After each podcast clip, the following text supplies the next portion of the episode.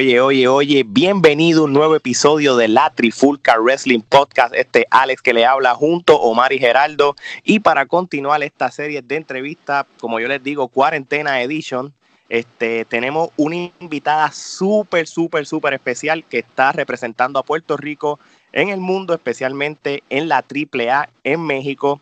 Así que sin más preámbulo y directo al grano, les presento a Vanela Vargas. Saludos.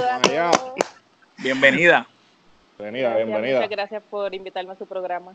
No, no, gracias por sacar un ratito para nosotros y, y, espero que, tu familia en Puerto Rico y, ustedes allá en México pues estén bien, estén safe, que tengan las cosas necesarias y, que un día pase esto ya pronto para que todo el mundo vuelva a la normalidad, incluyendo ustedes. Y ya quiero volver para allá. Allá lo de los aeropuertos. Sí, sí, sí, me imagino. pues mira, Vanela, para entonces no quitarte de tu tiempo y empezar por la entrevista, pues vamos a comenzar. Omar, Háblanos de tu niñez, este, ¿cómo era tu niñez? En la lucha eh, libre. en la lucha, no tuve niñez relacionada con la lucha libre. La realidad es que mi papá era fanático, pero yo nunca ni jugaba, ni lo veía, ni nada. No, ok. Geraldo. So, siguiendo en esa línea, eh, tu papá era fanático de la lucha libre, entonces, ¿cuándo es que tú comienzas a mostrar interés por la lucha libre?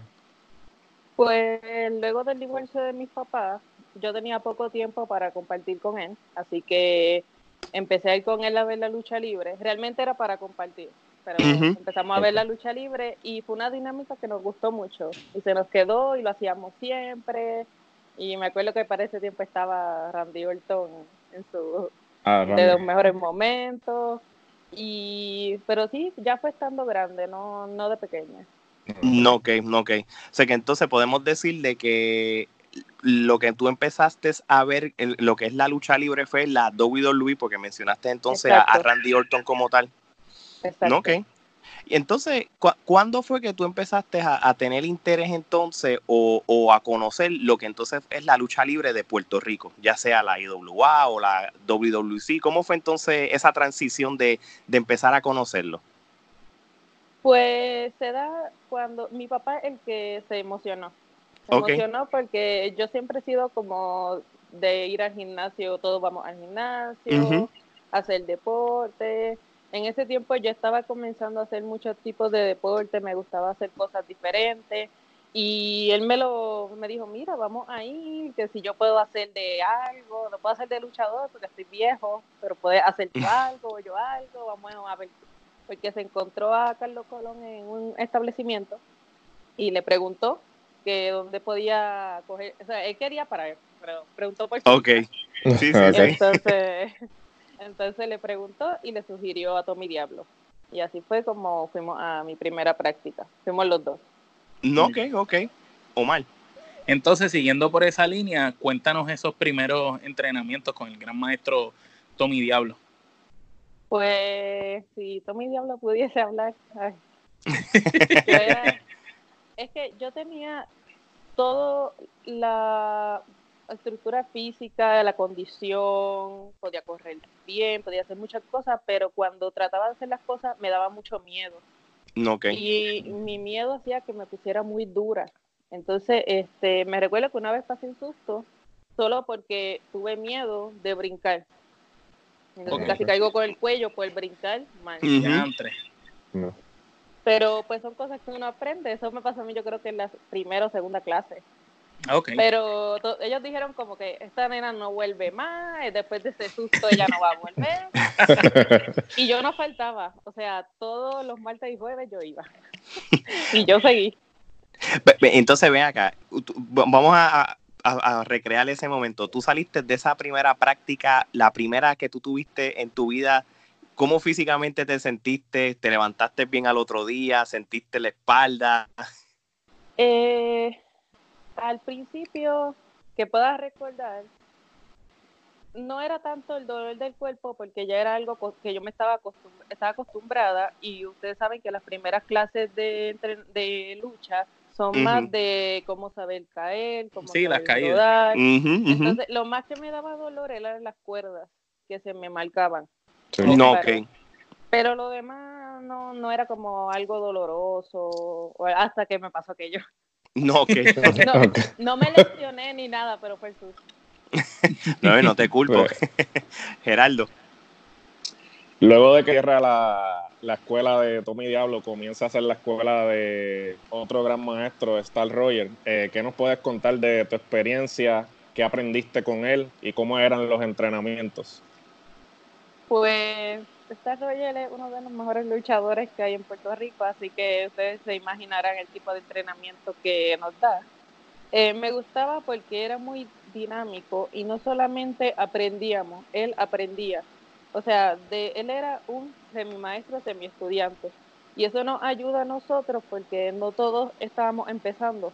Puede ser que yo estuviera empezando, pero habían otros que no estaban empezando y tenían muy buenas ideas. Y él es muy de eso, de tomar la idea y volverla algo diferente. De escuchar también todas las cosas que tienen que decir todos. Y eso es muy bueno para uno crear una estructura de lucha porque tú no te quieres parecer a otro luchador, tú quieres ser único. Claro. tú tienes que buscar, tú tienes que buscar la manera de hacer tus cosas únicas y Star Roger es una persona que te da esa visión. No, ok, no, ok. No, y, la trayectoria que también tiene él como luchador, eh, olvídate. Habla por sí sola. No, así, de ah, verdad, de verdad que sí. Oye, y, una pregunta, cuando, eh, en esto de, de buscar nuevas oportunidades de aprender más tú como para la profesión de la lucha libre y todo. Este, tú fuiste a, tú llegaste a México para el dojo de la CMLL. So, cuéntanos tu, ah, tu experiencia allí y qué aprendiste. Eh, para ese tiempo, primero quiero contar la historia como es, porque muchas veces pasa que otras terceras personas critican como la evolución de un luchador o tú hiciste o no hiciste algo, pero la realidad es que cada evolución es individual y cada persona va a buscar el aprendizaje, es como una universidad más. Si no encuentras lo que quieres, te vas a Estados Unidos o a otra parte. Busca otra, otra escuela.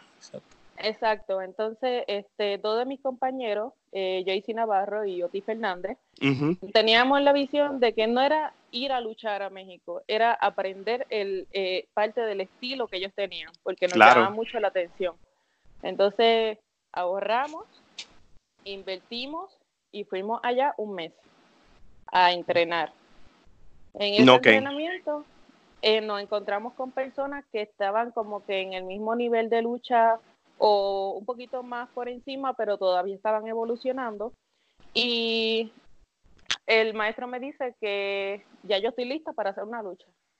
Y yo dije, no, es que yo no me siento preparada para hacer una lucha, o sea, no. Y él me dice, sí, y ya te tengo en cartelera para un show. Oh, ya, ya, ya, te, ya, ya te tenía la lucha y todo. Sí, sí, los tres teníamos lucha. Y nos, nos dio en un gimnasio, era un gimnasio de estos pequeños, pero estaba lleno, lleno, lleno, al aire libre. Era como cuando, hay un parque de pelota y una tarima. Sí, algo así. sí, sí, claro. Entonces, este, fue, estuve súper nerviosa, hice las primeras cosas clásicas de la colbatita, de, la tijerita, de la rodadita, pero fue, fue una experiencia bien agradable porque con la persona con la que luché me sentía en ese momento confiada. No, Entonces se, me, se me hizo bastante, esa lucha se me hizo bastante fácil. No como otra lucha que tuve, que fue horrible. sí, pero necesitas tener buenas luchas y malas luchas al principio para que tú mismo te autoevalúes, para que te digan que fallaste, para que entonces pues puedas mejorar, obviamente. Exacto. No, ok. Este, Omar. ¿Qué significa el profesor Arcángel de la Muerte para ti? Que descanse en paz. Pues muchas cosas. Él nos enseñó prácticamente el negocio. Cuando nosotros fuimos por primera vez a México, nosotros íbamos con la idea de que la lucha libre era solo montarse el ring a luchar. Esa es la, la, visualización de mucha gente.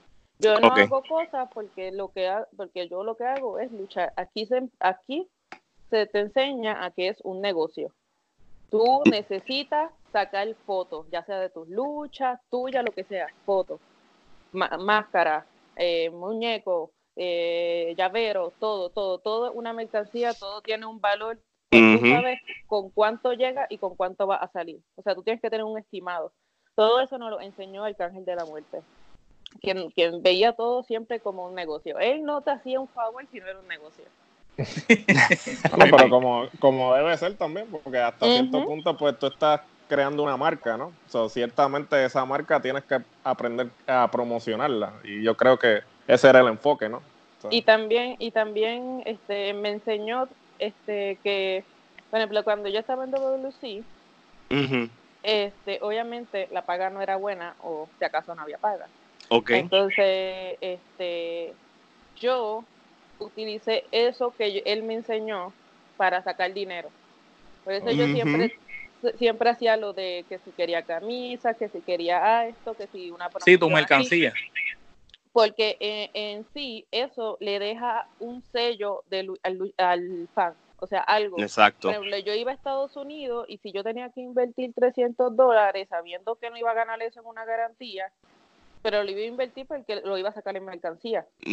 Exacto. ¿Me entiendes? Entonces aprendí a que a, ver eso como un negocio. No me no puedo obtener una ganancia por un lado, pero la puedo tener por otro lado. No, claro. Me, me dio a reflexionar luego a que yo no podía trabajar mi, eh, regalar mi trabajo. ¿Por mm, qué? Porque acostumbramos mucho a promotores, a a veces no nos contratan o firma o cosas así, a que eso se tiene que hacer a un cierto precio o gratis. No. No, no, cada luchador entrena, cada luchador invierte, tú ves que cada luchador tiene su equipo, cada luchador tiene que llevar su carro hasta el lugar, así que cada luchador, aunque sea una paga mínima, debe tener. No, de acuerdo contigo. Que, que, me causó mucho conflicto porque no sabía cómo expresarlo y que me dijeran gloriosa o, eres así, y me causó mucho conflicto. Pero yo digo, dentro de mí, si yo no me veo como una marca vendible, nadie lo va a hacer. y así me mantuve. Tienes que darte a respetar porque los promotores, bajo la premisa de que ah, la exposición, ok, no hay problema, me estás dando exposición, pero yo te estoy, mi, o sea, mi trabajo. Te estoy dando mi talento. Mi talento, mi trabajo. Y cuando, y cuando te toca viajar, te dicen, ah, no, porque es que no, no, puedo, no te puedo pagar tanto porque tu boleto de avión porque esto, ah, pero para llevar otros luchadores le tiene hotel, le, le tiene dinero y le tiene, no, el mismo respeto que se le da a un luchador de alta categoría, se le tiene que dar al luchador de mínima categoría. Si le tienes un hotel a él, le tienes que tener un hotel a mí. O sea, Eso, ese tipo de cosas. Así no, tiene sentido. Yo, yo no creo, yo no sé por qué un promotor no puede ser igual que uno que por otros, porque es, tu derecho y, es tu lo que tú entrenas cuesta, se la dedicación, tu, es un y te falta el respeto porque te está minimizando. Tú no minimizas al talento de tu empresa. Porque el talento de tu empresa el que te está trayendo el dinero. Entonces, si tú dices que el, talento es malo, ¿quién va a ver tu programa? Correcto. Muy de acuerdo contigo. Gerardo. No, eh, como tal, tu debut como luchadora eh, fue en México, ¿verdad? Sí. Sí. Este, porque básicamente, eh, como mencionaste, luego del entrenamiento en Consejo Mundial, eh, en CMLL fue que entonces este, tuviste esa lucha que nos habían mencionado anteriormente. Sí, este, lo primero que yo hice fue, eh, no sé si se acuerdan en WWC, cuando yo salí del público por primera vez. Sí, ah, sí, recuerdo, recuerdo sí. Eh, esa fue la primera intervención, fue un día o un par de días antes de ir a México. Ok. No, ok. Ok, luego de eso yo voy a México, tengo lo que es mi primera lucha, y llego otra vez. Y ahí, en septiembre negro, me incorporo en 2014 como facho. No, que pues entonces que ya eso sería entonces la, la, próxima pregunta. Tú hiciste tu debut en la WWC como alrededor del 2014 por ahí. Septiembre negro. En el, en el evento de septiembre negro. Cuéntanos entonces lo que fue, por decirlo así, tu debut y tu experiencia entonces como manejadora o manager de Ángel Fashion. Pues en ese momento me gustó mucho estar con él porque yo he batallado mucho con mi, con mi confianza, en la confianza en mí misma. Y era la primera vez que me iba a exponer a un público y en ese momento se escuchaba el ruido. Ustedes saben cómo el público de Puerto Rico es bien caliente, está brutal. Entonces yo tenía mucho miedo de, de, salir, hacer algo que no tenía que hacer. Las este, reacciones. Tenía, tenía tacones, no sabía si iba a correr, no sabía si había cable en el piso, no sabía cuándo me iban a dar la señal, no sabía nada, o sea, ya estaba como es la primera vez, no sé qué voy a hacer, pero Fashion me ayudó y me llevó. Entonces, lo único que se vio de miedo fue que mis tacones temblaban. Ay, bendito. pero sí, sí pasó, sí me dio miedo. Nada, bendito. Bueno, hay que pasar también por esa experiencia, o mal. Mira, continuando por esa línea, en WWC tú tuviste muchos encuentros con diferentes luchadoras, pero sabemos que no fue bien fácil abrir esa división femenina que estaba cerrada ya para ese momento. Cuéntanos tu experiencia y el proceso, cómo fue que se dio para poder abrir esa división femenina allí nuevamente después de bastante tiempo. Bueno, pues al principio era bien difícil porque lo que se decía era como que no, va a haber problema, o eso no vende, o ah, no, eso, eso no es algo como que le llame al, al fan, o sea, las luchas de mujeres, o sea, lo tenían así. O decían, este, no, no, no van a sacar una buena lucha, no, no va a haber algo impactante, o sea, no, no, no daban, no le daban pie a tener una oportunidad siempre decían que no, que eso no iba a funcionar. Entonces ahí fue cuando vino el Arcángel de la Muerte a Puerto Rico. Y este, eso lo traímos nosotros, hicimos un seminario de lucha de él y con eso lo traímos. Ok. Entonces, eh, con él vino Reina Isis. Sí. Y formamos, eh, eh, Tommy Diablo fue el que nos ayudó a crear toda la historia y a llevarla por tiempo y a que se pasara, porque él es el más que sabe de eso. Sí. Entonces, pues ya al fin, al final se dio, después de tanto problema, tanta cosa, y la gente le, le encantó. Sí. Y entonces ya después, cuando dejó pasar un tiempo, le dieron pie a hacer una historia con Amazona y Roxy y empezaron a considerarlo. después, después de un tiempo fue como que hicieron la primera lucha eh, femenina, que empezó a entrar Black Rose, empezó a entrar Roxy y Amazona. Okay, que fue la lucha de 2 a 2.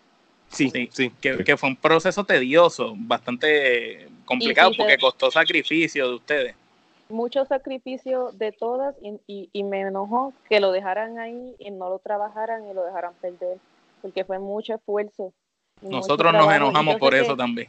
Que, que todas las chicas tenían las ganas de que algo así saliera bien, pero lamentablemente en ese momento yo no sentía que había como una unión, como algo fuerte, como, como una voz fuerte, no como la hay ahora. Ahora la gente se dio cuenta de lo que nosotras vivimos en este backstage y de que no se trata de que hay este, eh, no hay luchadoras buenas, sino es que no hay oportunidades o no las había. ¿Sí me entiendes? No, sí te entendemos. Nosotros tuvimos la oportunidad de entrevistar a Roxy y obviamente pues cuando ya nos contó la trayectoria de ella, en un momento de la entrevista también ella habla de, esa parte, esa, esa época, lo difícil de que una lucha femenina fuera este importante para los o valorada. o valorada por las compañías y todo. Y en el caso de ella pues ella estuvo prácticamente luchando con varones porque es que no había más nada en muchas empresas independientes ¿sabes? y posiblemente para la época que tú estás diciendo lo que está sucediendo este, en otros países, incluso en los Estados Unidos, no es que la cosa era tan igual, porque las mujeres las veían más como una modelo, una diva, y no como es lo que es ahora mismo. Porque en cierto sentido está, estaba pasando prácticamente en todos lados a la misma vez, en cierto sentido. este, obviamente en Puerto Rico pues era mucho más difícil, y con lo que nos estás contando, pues no lo, no lo, no lo estás afirmando. Lo que pasa es que el punto negativo que nosotros tenemos es que Puerto Rico es 100 por 35. Las mujeres no son muchas. Eh, y, mm, por ejemplo, si una empresa a ti te dice, te voy a, tienes que ser de mi empresa y no puedes estar en otra empresa porque tú eres nuestro producto, yo espero realmente que a esa luchadora se le esté pagando la exclusividad que le están dando. ¿Por qué? Porque realmente hay pocos luchadores y se tienen que distribuir y además son independientes, que pueden ganar dinero donde, donde necesiten ganarlo. Claro. Entonces puede. Sí, no, no, te entiendo. Geraldo. Eh, nosotros aquí en la Trifulca, pues, eh, apoyamos 100% lo que es la revolución femenina que se está llevando a cabo en la industria en estos momentos este, a nivel global. Eh, sabemos que en Puerto Rico pues se está llevando a cabo una revolución femenina también, eh, pero falta mucho camino por recorrer todavía. ¿Qué tú piensas que hace falta en la industria de la lucha libre en Puerto Rico para llegar a ese nivel en términos de lo que respecta a, las divisiones femeninas en las diferentes empresas? Bueno, pues yo iría por el punto.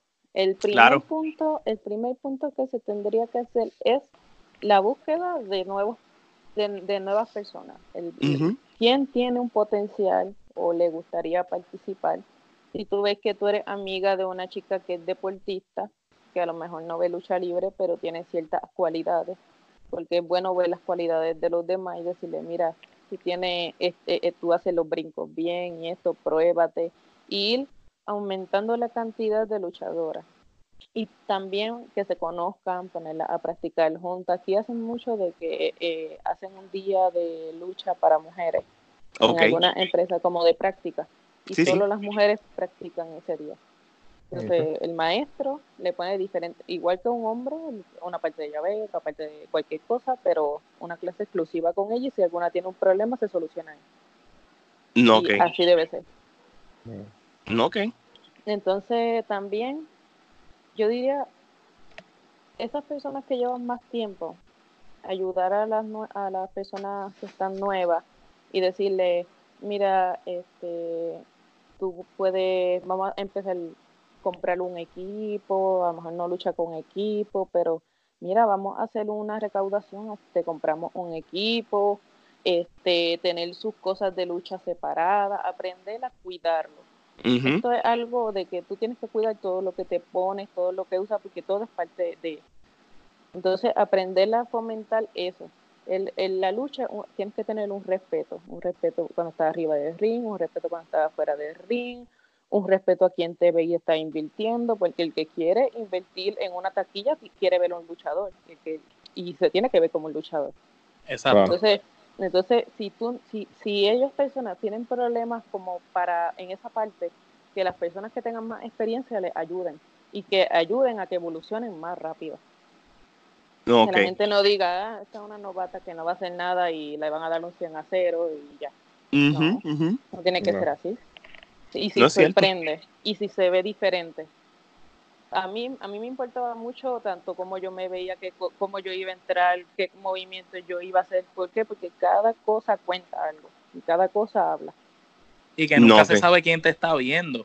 Porque la gente se olvida de que dice, no, aquí en esta cancha hay cinco o seis personas. Pero, y si esa lucha la graban y la suben en YouTube, tú no sabes quién la ve. Y, a la hora de la verdad. Eso así. Ahora con los ah. Facebook Live. Sí, es verdad. Tú, tú, vas a un, a un, evento de lucha libre cualquiera y ponle que es un pequeña, una empresa pequeña y 50, 45 van a grabar las luchas. Uh prácticamente 45 en YouTube lo multiplica, se convierte en 200, 300, 400. So, tú tienes que Al día de hoy, ¿cuántos videos de luchas indie de diferentes luchadores que están en WWF cuando estaban en las independientes han salido por ahí que son clips de personas que los grabaron? Y tú no sabías que era ella. Exactamente. Y no, solo, eso, la filosofía, lo que dijo Brian una vez, tú primero tienes que capturar la atención de esos 10 para poder capturar la, atención de los 20 de los 20 mil. uno, nunca debe, uno, nunca debe menospreciar quizás el lugar o las personas que los espectadores, ¿no? Exacto. Pero yo creo que parte de eso es si tú ves una foto, una foto de lucha de alguien que tú no conoces, un luchador cualquiera, ¿qué es lo primero que tú te fijas en una foto, vamos a decir una foto captada de una lucha? O sea, están en el ring en pleno movimiento. Tú vas a saber que son luchadores, primero va a ver su equipo, va a ver qué tipo de maniobra estaban haciendo en la foto, cómo se ve el ring, dónde están en el ring, a veces, o si están en el vuelo, cómo está el vuelo. La gente se fija en todo cada cosa. Y uno tiene que tratar de, de, hacerlo lo mejor posible y ayudar a las personas que tal vez no lo saben a hacerlo lo mejor posible. No, ok, no, ok. Sí, ¿no? Y son buenos puntos lo que estás dando, como dices, tú fuiste punto por punto para crear ese package de lo que un luchador, en este caso una luchadora femenina, pues debe tener antes de ir a, hacer su, vamos a decir en este caso, su debut, porque tiene la preparación que conlleva entonces. Exacto. Oye, entonces si volvemos otra vez entonces con ese timeline del tiempo tuyo, una vez tú terminaste con la WWC, entonces tú llegas a lo que es la WWL, lo que se le conoce ahora mismo como la, como la liga. Pero ya no estás en rol de, de manejadora, sino de luchadora.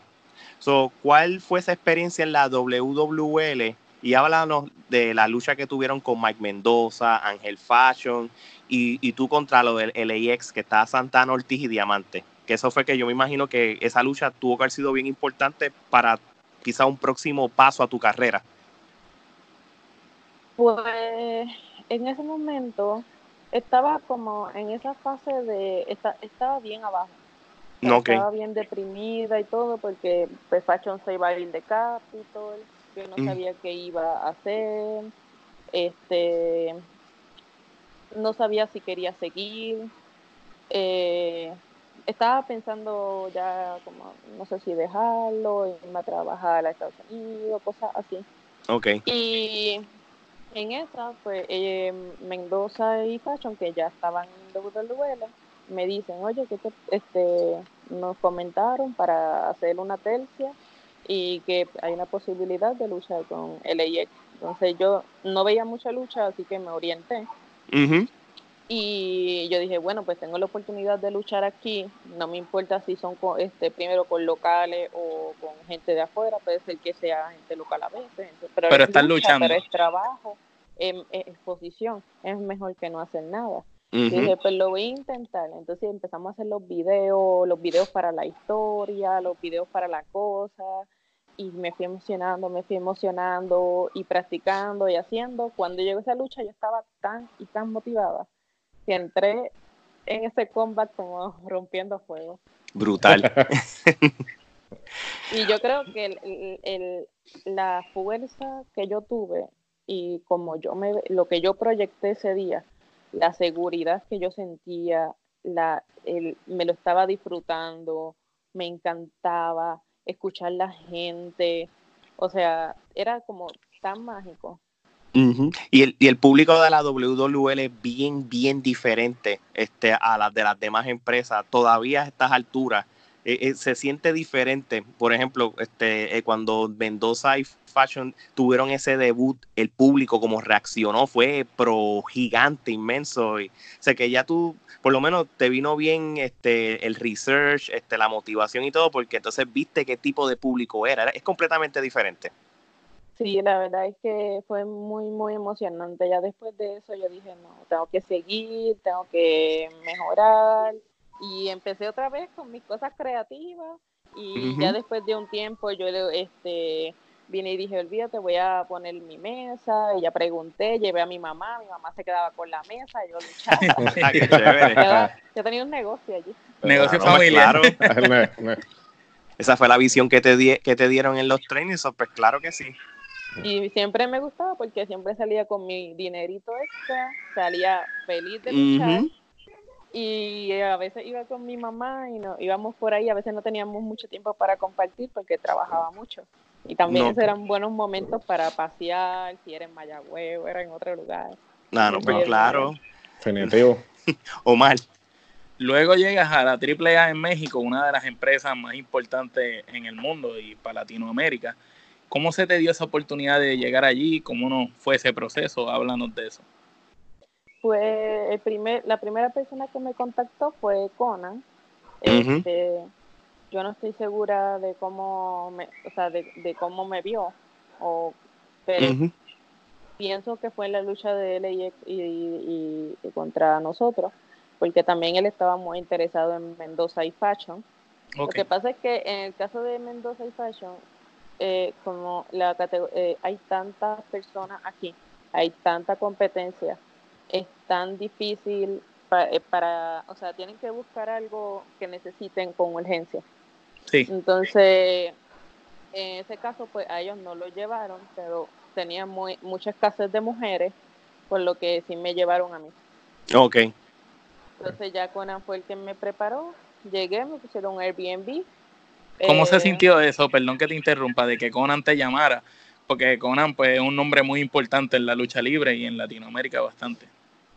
Pues yo en ese momento sí lo conocía, pero como que no lo no sabía la importancia de su trabajo. O sea, no sabía La, y la tampoco trayectoria. sabía, tampoco sabía mucho sobre AAA. Sí sabía algo porque obviamente las competencias cuando fui a México entre Sí. Arena México y AAA, pues por eso lo conocía, pero no era algo que yo estaba familiarizada con con, lo- con el roster de ellos.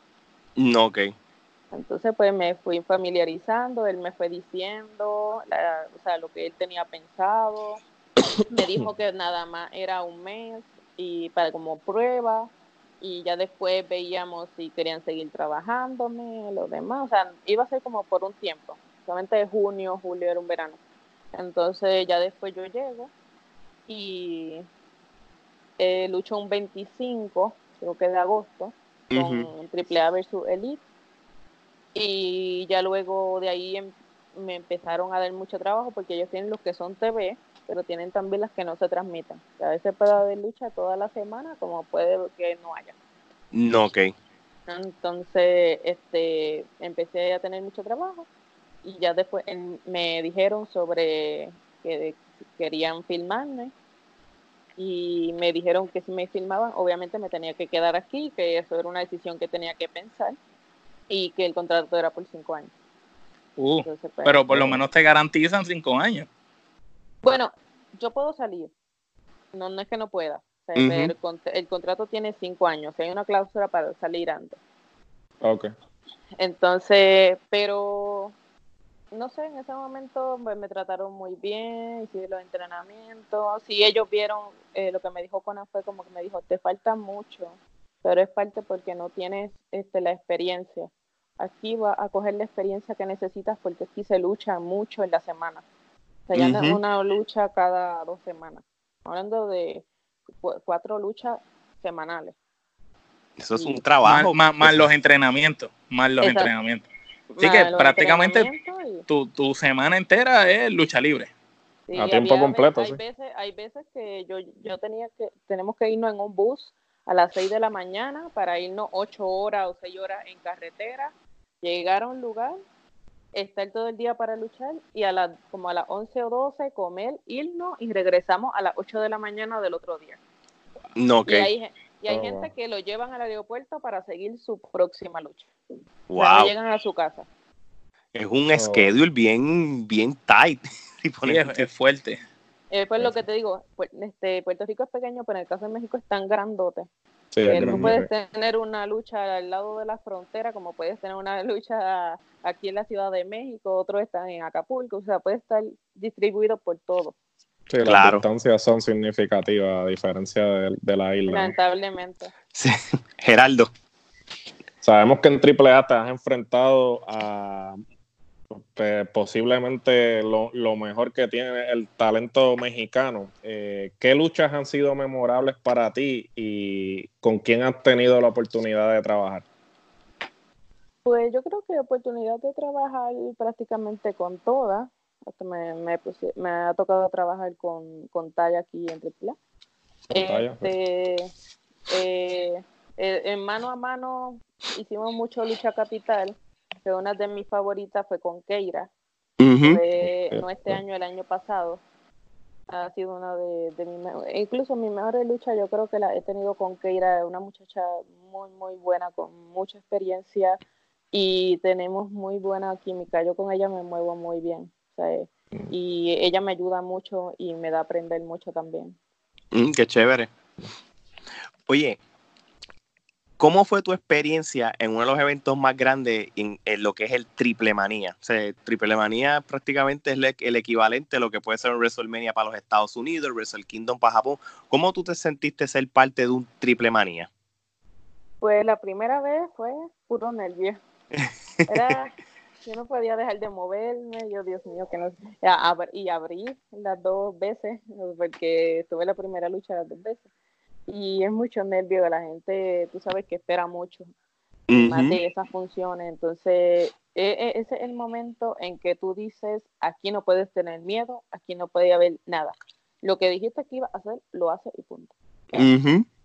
No lo pienses. Olvídate si mañana amaneces parapléjico, pero no, no lo pienses. No, no, no, claro que no.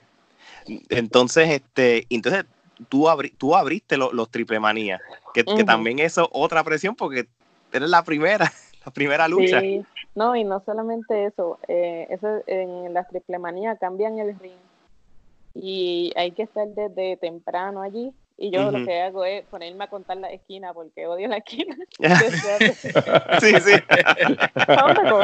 ¿Qué hago? sí, eso es verdad, que, que, ay Dios mío, pero, pero... acostumbrarme, para hacerme la idea, porque en la primera triple manía se me hizo bien difícil y hasta en el tope me fui, porque era más alto.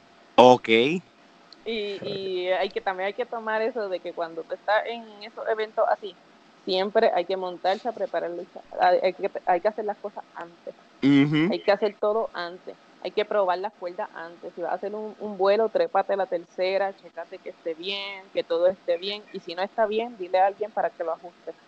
Porque si una vez empieza el show, no va a haber vuelta atrás. no, especialmente un evento tan grande como Triple Manía, tú sabes. o mal. Sabemos que aparte de México y Puerto Rico, has luchado en Estados Unidos. Este, cuéntanos cómo ha sido esa experiencia y en qué otros países que no hayas ido te encantaría ir a luchar. Pues he estado en Estados Unidos, Florida, bueno, ha sido varios. Lo más que me ha gustado han sido los shows de Texas, la gente es muy, muy buena y los de Nueva York también. Este, Florida me encanta, porque uno puede hacer más cosas además de luchar. claro aparte de que todos, todos, son, todos hablan español, porque son prácticamente puertorriqueños. Ah, no, pues imagínate. Puerto Rico 2.0. Yo que vivo en Orlando, yo, yo te lo puedo decir. Exacto. No, y pues yo espero que seguir avanzando en esto y tener nuevas oportunidades. Me han dicho de nuevas oportunidades, así que si se dan, pues ya sabrán más adelante. Son cosas que estamos hablando. También estoy por chequear un nuevo negocio para abrir un Patreon, que también si, si lo hago, pues más adelante lo voy a decir para que sea más fácil comprar toda la mercancía o si eres un fanático este que quieres tener a un paquete mensual lo puedas hacer. Entonces voy a estar trabajando en varias cositas y cuando las tenga nos los dejas saber y nosotros también te podemos ah, este, ayudar a la promoción sin ningún problema. Muchas gracias. No, seguro. Gracias. Geraldo. Eh, en el 2018 fuiste parte del tryout latinoamericano de WWE y en una entrevista que te habían hecho anteriormente en Contralona mencionaste que ya habías borrado el correo electrónico de WWE y que también ya eras parte de AAA. ¿Qué nos puedes contar de, esta experiencia? ¿Cómo, ¿Cómo se dio? ¿Cómo te sentiste de que te, pues, te, llamaran, te pensaran en ti? Pues, ¿cómo crees que uno se puede sentir con algo así? contenta, feliz, inesperado. Este, yo siempre tengo, me salen muchos emails de venta, de, tienda, cosas así. Y también tengo el de Doodle Shop, o sea, que, cuando salen las, las cosas, pues me sale. Y yo siempre lo que hago es que lo archivo, porque no me gusta abrirlo. Entonces, entre todos esos mensajes, sin querer, yo archivé ese. Y nunca lo vi. Ah.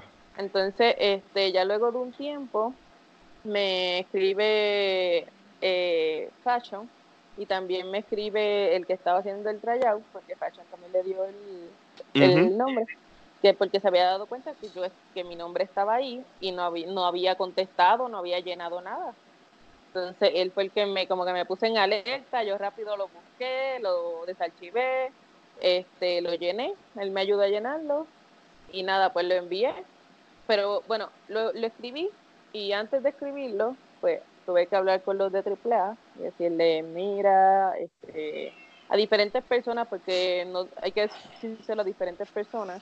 Hubo uno en que me dijeron, ok, si no es, si no es territorio mexicano, no es nuestro problema, en cuestión administrativa. Este, porque no, no, no están hablando ni de contrato ni de nada. es simplemente un entrenamiento. Y este pues nos dieron ciertas reglas. No, ok. Okay. Entonces, eso fue a tres de, creo que tres de nosotras fuimos a, al, al tryout. No, ok. Entonces, ya después de eso, otro, pues sí estaba en desacuerdo, porque como se iba a ver que una persona este, hiciera eso, y me dijeron que me iba a buscar el problema, que esto me podía perjudicar, pero como lo que la otra persona me dijo no coincidía, pues yo al final dije, mira, yo lo voy a hacer y si sale algo de ahí, entonces lo hablamos. Porque claro. esto no tiene nada que ver con... Y sí, pues no fue como que lo más lo mejor del mundo, pero tampoco fue como una negativa, ni que, ay, me, me hicieron algo malo, ni nada. Ya después tuve la experiencia de ir, eh, de mucho ejercicio. Hay muchos ejercicios que ya yo me lo sabía que... Ah, creo que los de correr estaban muy fuertes, pero aprendí mucho en esos tres días. Yo aprendí en un tres días lo que no podía aprender en un año. ¡Wow! wow. les, dieron duro entonces. Sí. sí, porque te daban diferentes partes, no solamente en los entrenamientos, sino te hablaban en lo que hace una superestrella de WWE en cuestión de su imagen, cómo se mueven, la parte de, de todo. Tú puedes visualizarte de todas las maneras posibles. Ahora son cositas pequeñas como siempre me gusta fijarme dónde están las cámaras antes de que empiece el show, para yo estar preparada para dónde está la cámara o no tratar de no hacer cosas si, si hay cámara o así, ese tipo de cosas ellos te los recalcan. ¿Dónde está cam? ¿Dónde está esto? ¿Dónde está lo otro? ¿Cómo te debes parar? ¿En qué parte te debes parar? Son cosas que crean la ilusión de que es algo más profesional. No, ok. Pero son cositas. Hasta un hello. Te lo corregían por no poner las manos igual porque estéticamente no se ve bien. Correr cuerda, no puedes poner las dos manos porque para ellos estéticamente no se ve bien, aunque en la mayoría de los lugares sí se haga. No, ok. Son los pequeños detalles. Son, son detallitos que hacen que parezca un mega show como tal. Exacto. ¿Y cuál fue el, el, outcome de después que se acabó esto de los tryouts y todo? ¿Qué, ellos te dijeron o, para, vamos a llamarlo un futuro, una vez terminó lo que es los tryouts? Bueno, este, para ese tiempo estaban haciendo otra, yo, creo más para lo del Million Classic. Okay. Más, y también porque también se querían abarcar un, eh, en la parte latinoamericana y no sé si querían como ver diferentes mujeres latinas de diferentes países para saber cuáles podrían ser como las mejores candidatas. en ese momento yo no me mostraba como la mejor candidata. No, Porque eh, vi mucha gente de Brasil, vi mucha gente de Chile, vi mucha gente, ah, había otro, no sé si era Argentina, eh, muchos no eran luchadores. Y no sé, no, no era algo como que... Ah, eh, es, difícil. Sí, sí, sí. Bueno, cuando, cuando entrevistamos a, Fashion, él nos mencionó que realmente eh, lo que hubo fueron dos personas que filmaron de ese tryout y los dos no eran luchadores, porque pues la fórmula de WWE es básicamente quizás conseguir personas que sean atléticas pero que no tengan el background en lucha para ellos poderlos moldear como ellos desean, de alguna, ¿sabes? Para no tener que, que porque el luchador que cambiar manía. Que cambiar, sí, el luchador independiente pues tiene unas enseñanzas, unas destrezas en particular y entonces si tú agarras a alguien que sea completamente ajeno a la lucha, pues para ellos es más fácil entrenarlo de algún... Y también del punto de vista, para mí, eh, WWE es como los mayores, la mafia, los más grandes. Ellos no van a hacer nada sin un propósito. Obvio. Es cierto. Si, eh, si ellos están buscando latinos por una razón, y si ellos quieren abarcar, si ellos van a abarcar ciertos países, así como hicieron cuando llegaron a Arabia, y ya vieron que pusieron a, gente de esos países a, a, tener mucha televisión, ¿para qué? Para que tener mucha más este, eh, publicidad cuando lleguen al país y que los puedan ver más. Yo pienso que es algo parecido. Van a abarcar una parte de, Latinoamérica donde necesitan esa gente de Latinoamérica. Pero vuelvo y repito, Puerto Rico es un 100 por 35. ¿Creen que les interesa que es una persona que, que los espectadores son 4 millones de personas cuando tiene un billón, este, casi un billón de personas en la ciudad de un solo país. No, claro, claro, sí, entiendo tu punto. sí. en cuestión de negocio, entiendo. que la realidad es que vamos a ser, vamos a ser sinceros, en términos del mercado, Puerto Rico está, digamos, utilizando el concepto bastante agringado, ¿no? O sea, Puerto Rico, para efectos latinoamericanos, nosotros consumimos más el producto este, de Estados Unidos americano, a diferencia pues del, de los latinoamericanos que solamente consumen el producto hispano y mayormente el producto en México, porque es la eh, de los países latinoamericanos donde la industria está mayormente desarrollada. Sí, este, y aquí hay mucha competencia. O sea, aquí no van a decir, ah, llegó Luis y, va, y arrastran. No, aquí tienen que pelear porque aquí a ellos les gusta, ellos tienen como una visión de lo que es la lucha libre y para ellos la lucha libre que es de Estados Unidos no le parece como la lucha libre. Okay. Su visión de la lucha libre es otra. Sí, sí. Le gusta más su, estilo particular. El mexicano es nacionalista, el mexicano es nacionalista y en ese aspecto apoya su producto por encima del producto de este, cualquiera. externo. Exacto. Se apoya mucho eso. Y también el gobierno lo apoya mucho. No, ok, sí, sí. Oye, entonces, otra pregunta. De, volviendo a las otras experiencias que has tenido, y esto ha sido a base de, la, de lo que es la AAA, ¿cuál, ha sido, ¿cuál fue tu experiencia cuando tú estuviste envuelto en lo que es lo de Impact Wrestling? Pues lo de Impact fue algo como inesperado. No, okay. Porque este, Impact está asociado con AAA, entonces nosotros vamos los, los lunes a buscar las luchas. Sí, sí. Entonces, este, de repente ponen como dos días un nombre de un lugar y yo decía, pero es que no sé de qué eso, no sé de qué eso, pero no pusieron como todos los nombres, después enviaron los mensajes de que eso era el evento privado de Impact y que los que estaban en, en esa lista eran los que tenían que ir. Y yo creo que me enteré como dos días antes. ¡Wow! Y no me dio tiempo ni de ver si podía llevar otro equipo o algo así, entonces pues fui con varios equipos, fuimos desde bien temprano, casi desde el mediodía, y ahí estuvimos, ellos son mucho de las pantallas, el show, la historia, de que te paras aquí, de que aquí hablas, de que te, mueves para allá, son muy ordenados, son muy profesionales en eso. Y me encantó ver esa parte de, de, la, de cómo ellos hacen los shows, porque me encanta aprender sobre todo eso. No, ok. Este, Omar, Geraldo, discúlpame. Eh, para ti, ¿qué diferencia hay entre el negocio de la lucha libre entre México, Puerto Rico y Estados Unidos? Pues México yo diría que todo, todo, todo es un negocio. Todo lo ven como un negocio. Tú ves que desde que entra un evento de lucha ya hay cinco lugares vendiendo máscaras y camisas todo aquí es comercial y eso está súper bien. En Estados Unidos, la área comercial sí es como buena, pero a veces siento que es muy costosa. No, ok. Sí. ¿Me entiendes? Entonces no es accesible. Sí. Y si no es accesible, pues es preocupante porque Estados Unidos tampoco llena como llega a México. Entonces, si tú eres un luchador promedio, tienes que saber cómo vender tu mercancía sin, que puedas tener pérdida. No, ok. Omar. ¿Cuáles son eh, tus cinco luchadores o luchadoras de Puerto Rico de, esta, de este momento, de la actualidad, que tú consideras que son los mejores cinco? No importa si mezclas hombres y mujeres, o hombres nada más, como tú quieras. O cinco y cinco.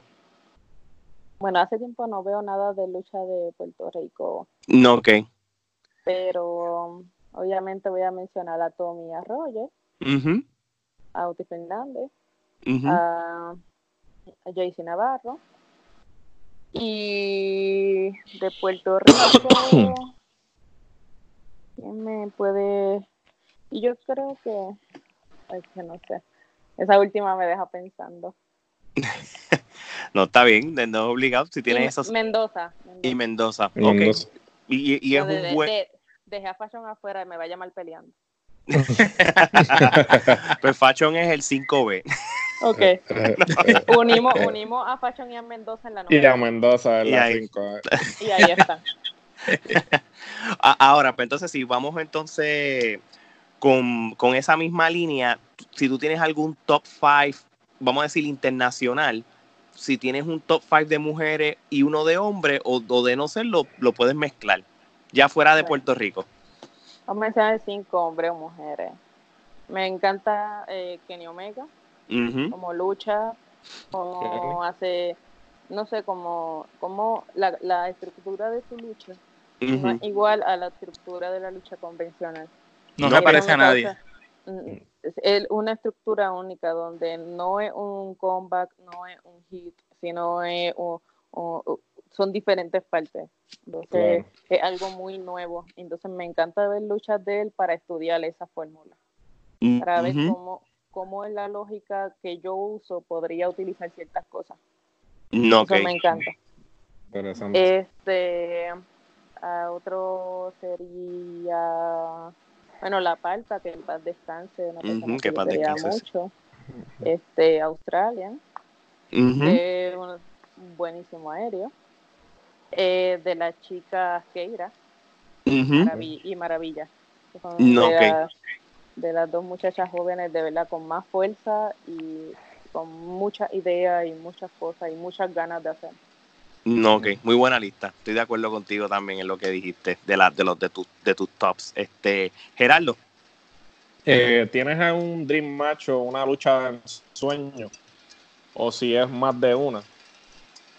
Pues yo creo que la lucha que me gustaría hacer ahora es preparar una buena historia con Keira y hacer algo muy bueno con ella que esa sería por lo menos lo, ese Dream Match que tú ahora mismo estás este, persiguiendo, que, como tú dices, no, no te estás limitando a una lucha, sino ese storyline, todo lo que conlleva para que al final se dé entonces esa lucha, ¿verdad? Lo que tú me quieres decir. Exacto, me gustaría, yo no sé si ustedes siguen Triple A, pero así se hizo una muy buena historia con Maravilla, Big Mami, Hamburguesa, para los campeonatos en pareja. sí, recuerdo, sí y me gustaría como algo así, algo que se, que se, que tenga un origen, que tenga una estructura, que lo vayamos trabajando hasta que hagamos una lucha que quien gane o pierda no importa porque la, la historia va a cambiar. No, okay. Y eso, y eso es lo que a mí me gustaría. Y no me gustaría hacerlo con una mujer como que, ay, voy a decir una de súper famosa o algo así. Porque al fin y al cabo, la lucha se trata de con las dos personas que tú trabajas. Y me gustaría hacer ese trabajo con la persona con quien mejor trabajo. No, ok. Omar, te doy esta pregunta a ti, la próxima. Eh, actualmente ya nos mencionaste este, personas que te gustaban en tus tops, pero consumes productos de lucha libre, algunos otros luchadores que admires, que te pongas a estudiar, aparte de Omega. Este, los Young Bucks no lo dije porque era un top 5. No, no, claro, sí, sí. Mira, pero tú podías decir lo que tú quieras. Este es tu episodio. Ah.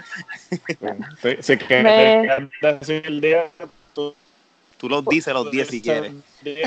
A mí me, me encanta su, o sea, no sé, ellos eh, ahora mismo, el ex, eh, Best Friend, este, ah, hay, muchas parejas, hay muchas parejas que están dando en tendencia a a las luchas de pareja, pero no a la lucha de pareja tradicional, sino a la lucha de pareja que se puede compenetrar uno a otro.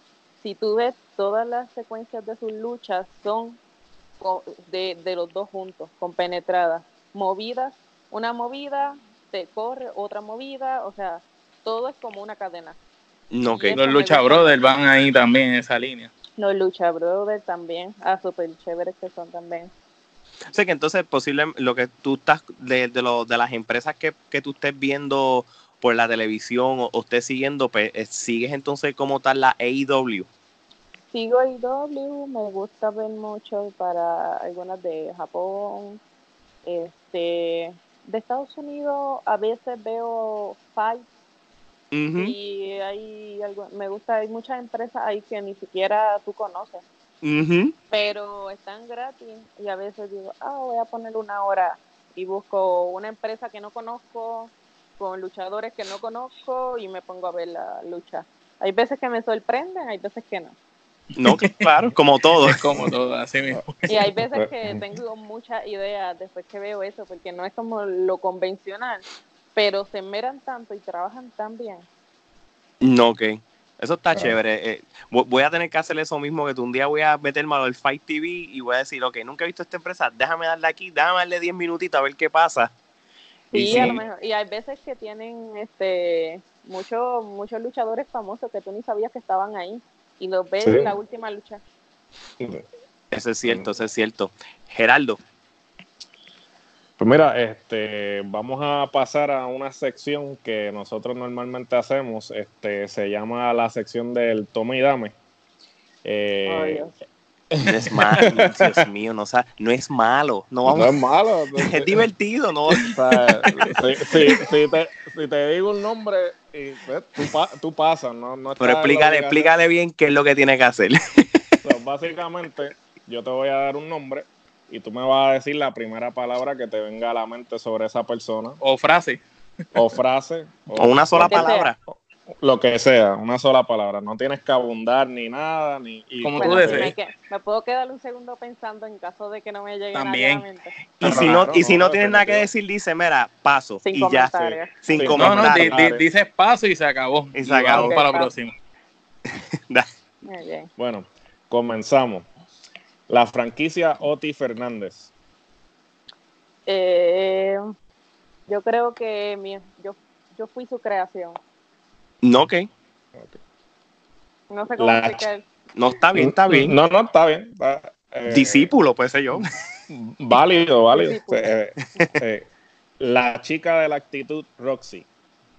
Ah, fuerte competencia y muy buen talento. Tommy Diablo. Maestro. La empresa WWC. Um, castradores. oh. Esa es buena. Castroso. Esa es buena. Ángel Estoy hablando Fashion. de WWC 2014. Ah, sí, bueno. sí, sí, sí. Que tienen una buena, una nueva Ah, administración ah. y que estoy contra ellos, es que eso también pasa. No, no, no, pero, pero es válido. la- pues, es la realidad, ¿sabes? Eh, Me gustó, me gustó. eh, Esa estuvo buena. Este, Ángel Fashion. Pacho. Adiós, cara. Mejor amigo. JC Navarro. Ah. Ah, indescifrable. Ok. Okay. Thunder Rosa. Para mí, que la, ¿cómo se llama cuando te dan muchos co- buenos consejos? Una muy buena, una persona dispuesta a ayudar. Ok. Buena, buena Como una mentora. Sí. Mentora, sí. Fabi Apache. leyenda. Chelsea Durden. Best friend. Eh, Sí, Muy buena lectura. Jordan Grace. Espérate. Ah, ya sé quién es. Duda. Potente. ujú. Fulminar su, su, su final. Fulminar. Sí, Ya lo, ya lo cogí. ya lo que sí, sí, sí. Ya, ya. Mike Mendoza. Eh, um, trabajador. Star Roger. Um, ya dije maestra, así que voy a decir este No, puedes profesor de universidad. Profesor. Profesor. Respeto mis abuelitas porque lo puse en primaria. Escuela, maestro elemental, high school. Graduación. La, la empresa triple A. Ah, mi trabajo. Mi. No sé cómo mi pasión. No decir mi pasión porque la lucha es mi pasión, no la empresa, pero mi trabajo. Muy bien. Talla. Talla. ah, ruda. Rudaza. No, muy bien, muy bien. rudaza. Sacaste 100. Y para culminar. Y para, para culminar, ah, espérate, hay un bono. Hay un bono, hay un bono. Vanila Vargas. Ah, perfección esa mujer. Mira para allá. Muy bien. Ahí está. Ahí saca, saca, Muy bien. Ahora pues, saca. humilde en todo, en, todo, en todo el video y después digo eso. Ay, olvídate. Ah, claro. Sacaste 110. Sí.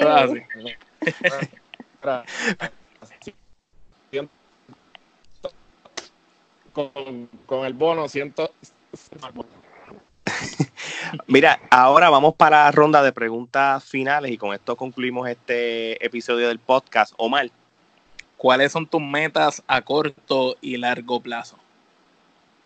Bueno, el de corto plazo, yo diría que ver nuevas oportunidades que se me están dando, seguir este trabajando duro para seguir creando. Mm. Yo creo que un personaje con estructura, que, la gente se vea y sepa lo que es este seguir trabajando, perfeccionando mis movidas. Eh, y a largo plazo, yo diría que eso ya es algo que no puedo, no puedo, no puedo decir que, que hay puede ser que esté, como puede ser que no, como puede no, claro. ser que como puede ser que, o sea, no, no estoy segura. Pero por lo que estoy 100% pendiente ahora es como estudiar las luchas, prepararme, tratar de ver qué hice mal en las anteriores luchas, para ya luego que tengo una lucha no hacerlo, este seguir mejorando, ver que todas las, como le dije, todos los puntos que le dije, cada uno de los puntos y ver en cuál uno de los puntos estoy bajando y volver otra vez a mejorar eso. No, ok. Excelente. Ahora mismo, este, tú como, no, sé si esta es la palabra correcta, como, no como personaje o como character en lo que es la lucha libre, ¿te gusta trabajar como ruda, técnica o lo que le llaman ahora el antihéroe, que, que, que es el, el, el, el, híbrido de los dos? Ah, yo creo que más de ruda. No, ok. Más, de ruda. No, no es porque uno pueda gritarle cosas a la gente, porque uno pueda... Es que, no sé, como que la a mí me gustaría, si yo fuera creadora de historia, que siempre hay que tener un villano en la historia, un buen villano en la historia, para que haya un buen héroe en la historia. Entonces, mientras más bueno es el villano, mejor es el héroe sí, porque mientras mejor el villano, mejor hace lucir al héroe. Exacto. Entonces, este, sí me enfoco mucho en eso y me encanta. Me encanta como esa parte de estudiar, ver qué le gusta, qué no le gusta a la gente, cómo lo voy a utilizar. Está bien, está bien. Geraldo. Eh, ¿Qué anécdota graciosa nos puedes contar de que te haya sucedido en, durante o después de una lucha? Ah, graciosa. Graciosa o cualquier, cualquier así, no tiene. Puede, también si la quieres compartir. Este, pues graciosa, sí, no tengo como que muchas. Este, yo creo que, que una de las más graciosas fue cuando tuvimos que hacer el cambio de personaje para pareja. No, y, al final se eh, me quedé con mi equipo, pero mi pareja también tiene que tener mi equipo. Y yo sí. no solo me digan a mí, se lo Una pregunta, tu evolución este, de, de, tu carrera este, ha sido bien constante, muy rápida, este, y entonces se debe porque tú has sido bien determinada a lo que tú eres entonces tú coges obviamente tu carrera bien en serio, que es casi que tiene que ser. ¿Estas cualidades vinieron contigo de fábrica o, esto vino con el aprendizaje en el camino? Yo creo que hay un poco de las dos. No, ok. Porque siempre, no sé, siempre en mi vida me he dicho en todo en que yo no puedo creerme que ya eh, todo está bien, todo es perfecto. Cuando yo estaba en las competencias de CrossFit, yo hacía, o sea, yo era de las más rápidas, pero siempre había una más rápida. Y siempre yo me preguntaba, ¿qué hacía esa persona más rápida? Y estudiaba qué hacía. Y luego yo me daba cuenta de lo que hacía mal. No, Y mejoraba, y mejoraba eso. Ajá, entonces implemento eso en la lucha. Veo qué cosas estoy haciendo mal y busco personas que tengan buena, que hagan un buen trabajo sobre eso. Y estudio sobre eso. Para, para que cuando haya una próxima lucha, eso no vuelva a suceder. Y entonces que los que ya estén en control del show digan, mira, realmente mejoraste, realmente se ve el esfuerzo, realmente se ve que te preocupaste por, por manejar ciertas cosas, que se vea en cada una de las luchas que está haciendo tu trabajo. No, ok, no, ok. Geraldo.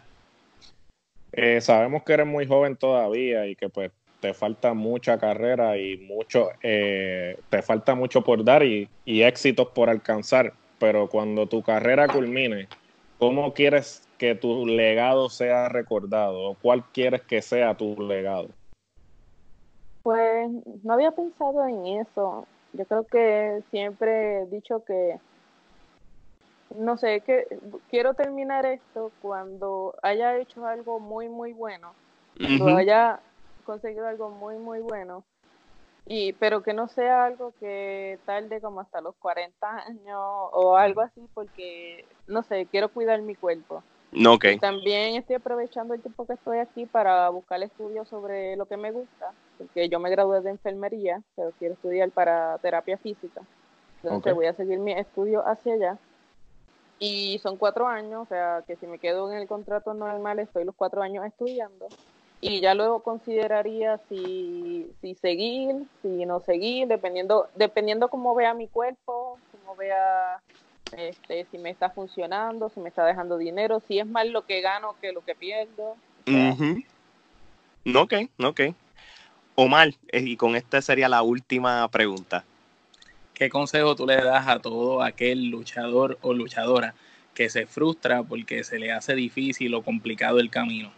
Y le teme al fracaso? Bueno, pues solamente les digo que tal vez ustedes sintieron que mi carrera fue rápida, pero desde que yo empecé han sido muchas frustraciones, muchas caídas, muchos límites. Son cosas que odio escuchar. Este es tu límite. Yo sé que ese no es mi límite. Yo pongo mi límite. Nadie me lo pone. Y son cosas que no sé, me, me, me molestan y, y, que yo siento que muchas personas podrían mejorar eso. No, te enfoques, no te enfoques en que fulana de tal avanzó rápido y se ve así o hace las cosas bien o hace esto y yo quiero hacer esto. No, enfócate en qué estás fallando y qué es lo que tienes que arreglar primero. No, Luego, Luego, cuando ya tú tengas un avance, ve estructurando tu personaje a tu gusto, donde te sientas cómoda. Pero no te frustres porque las cosas no salen a la primera. A nadie le sale a la primera. he tenido muchos intentos para poder conseguir algo. En algunos fallo, pero ya sé en qué fallé y me ayuda a seguir. Claro. Entonces, no se bloqueen con lo de, ah, no lo voy a poder hacer nunca si tú mismo estás diciendo que no lo vas a hacer, no lo vas a hacer. Yo no te voy a decir que lo vas a hacer. Exacto. No poner ese límite. Exacto. Y buscar ayuda. Buscar ayuda de personas que sepan. Si tú estás empezando la lucha y tú, para ti, tú no te sientes bien con lo que tú estás haciendo y tú lo puedes hacer mejor, busca quién lo hace mejor y dile que te explique.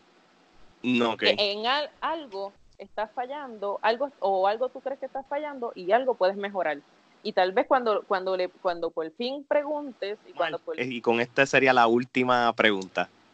Qué consejo tú le das a todo aquel luchador o luchadora que se frustra porque se le hace difícil o complicado el camino y le teme al fracaso bueno pues solamente les digo que tal vez ustedes sintieron que mi carrera fue rápida pero desde que yo empecé han sido muchas frustraciones, muchas caídas, muchos límites. Son cosas que odio escuchar. Este es tu límite. Yo sé que ese no es mi límite. Yo pongo mi límite. Nadie me lo pone. Y son cosas que, no sé, me, me, me molestan y, que yo siento que muchas personas podrían mejorar eso. No, te enfoques, no te enfoques en que fulana de tal avanzó rápido y se ve así, o hace las cosas bien, o hace esto, y yo quiero hacer esto. No, enfócate en qué estás fallando y qué es lo que tienes que arreglar primero. No, luego, luego, cuando ya tú tengas un avance, ve estructurando tu personaje a tu gusto donde te sientas cómoda. Pero no te frustres porque las cosas no salen a la primera. A nadie le sale a la primera. he tenido muchos intentos para poder conseguir algo. En algunos fallo, pero ya sé en qué fallé y me ayuda a seguir. Claro. Entonces no se bloqueen con lo de, ah, no lo voy a poder hacer nunca. Si tú mismo estás diciendo que no lo vas a hacer, no lo vas a hacer. Yo no te voy a decir que lo vas a hacer. Exacto. No pones ese límite. Exacto. Y buscar ayuda buscar ayuda de personas que sepan. Si tú estás empezando la lucha y tú, para ti, tú no te sientes bien con lo que tú estás haciendo y tú lo puedes hacer mejor, busca quién lo hace mejor y dile que te explique. No, que en algo estás fallando, algo o algo tú crees que estás fallando y algo puedes mejorar.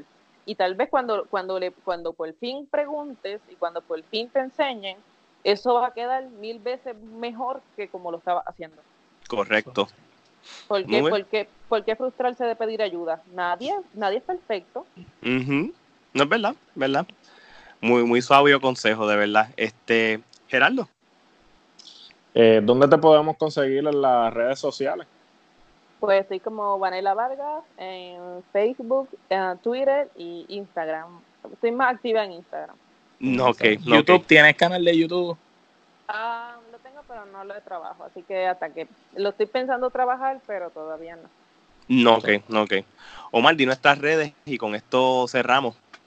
Bueno, gente, recuerden seguir a la Trifulca Wrestling Podcast en todas las plataformas sociales, Facebook, Twitter, Instagram. Búsquennos en nuestro canal de YouTube para que puedan ver entrevistas como esta en video y también si las quieren escuchar en formato podcast en todas las plataformas de podcast disponibles.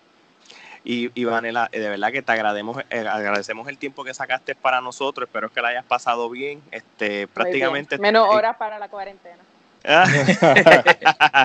Exacto, y, sabes que lo que necesites, si quieres otro día visitarnos, nos avisa, algo que quieras promocionar, algún evento cuando empiecen a correr, pues sabes que la Trifulca Wrestling Podcast este, es, tu casa y, y, como te digo, de verdad, gracias por todo, así que y mucho éxito. Gracias. Mucho éxito en tu carrera. Bueno, pues entonces con esto vamos cerrando el episodio. Este que le está hablando es Omar, Geraldo y Alex y Vanela Vargas. Y esto sería entonces hasta la próxima. Gracias.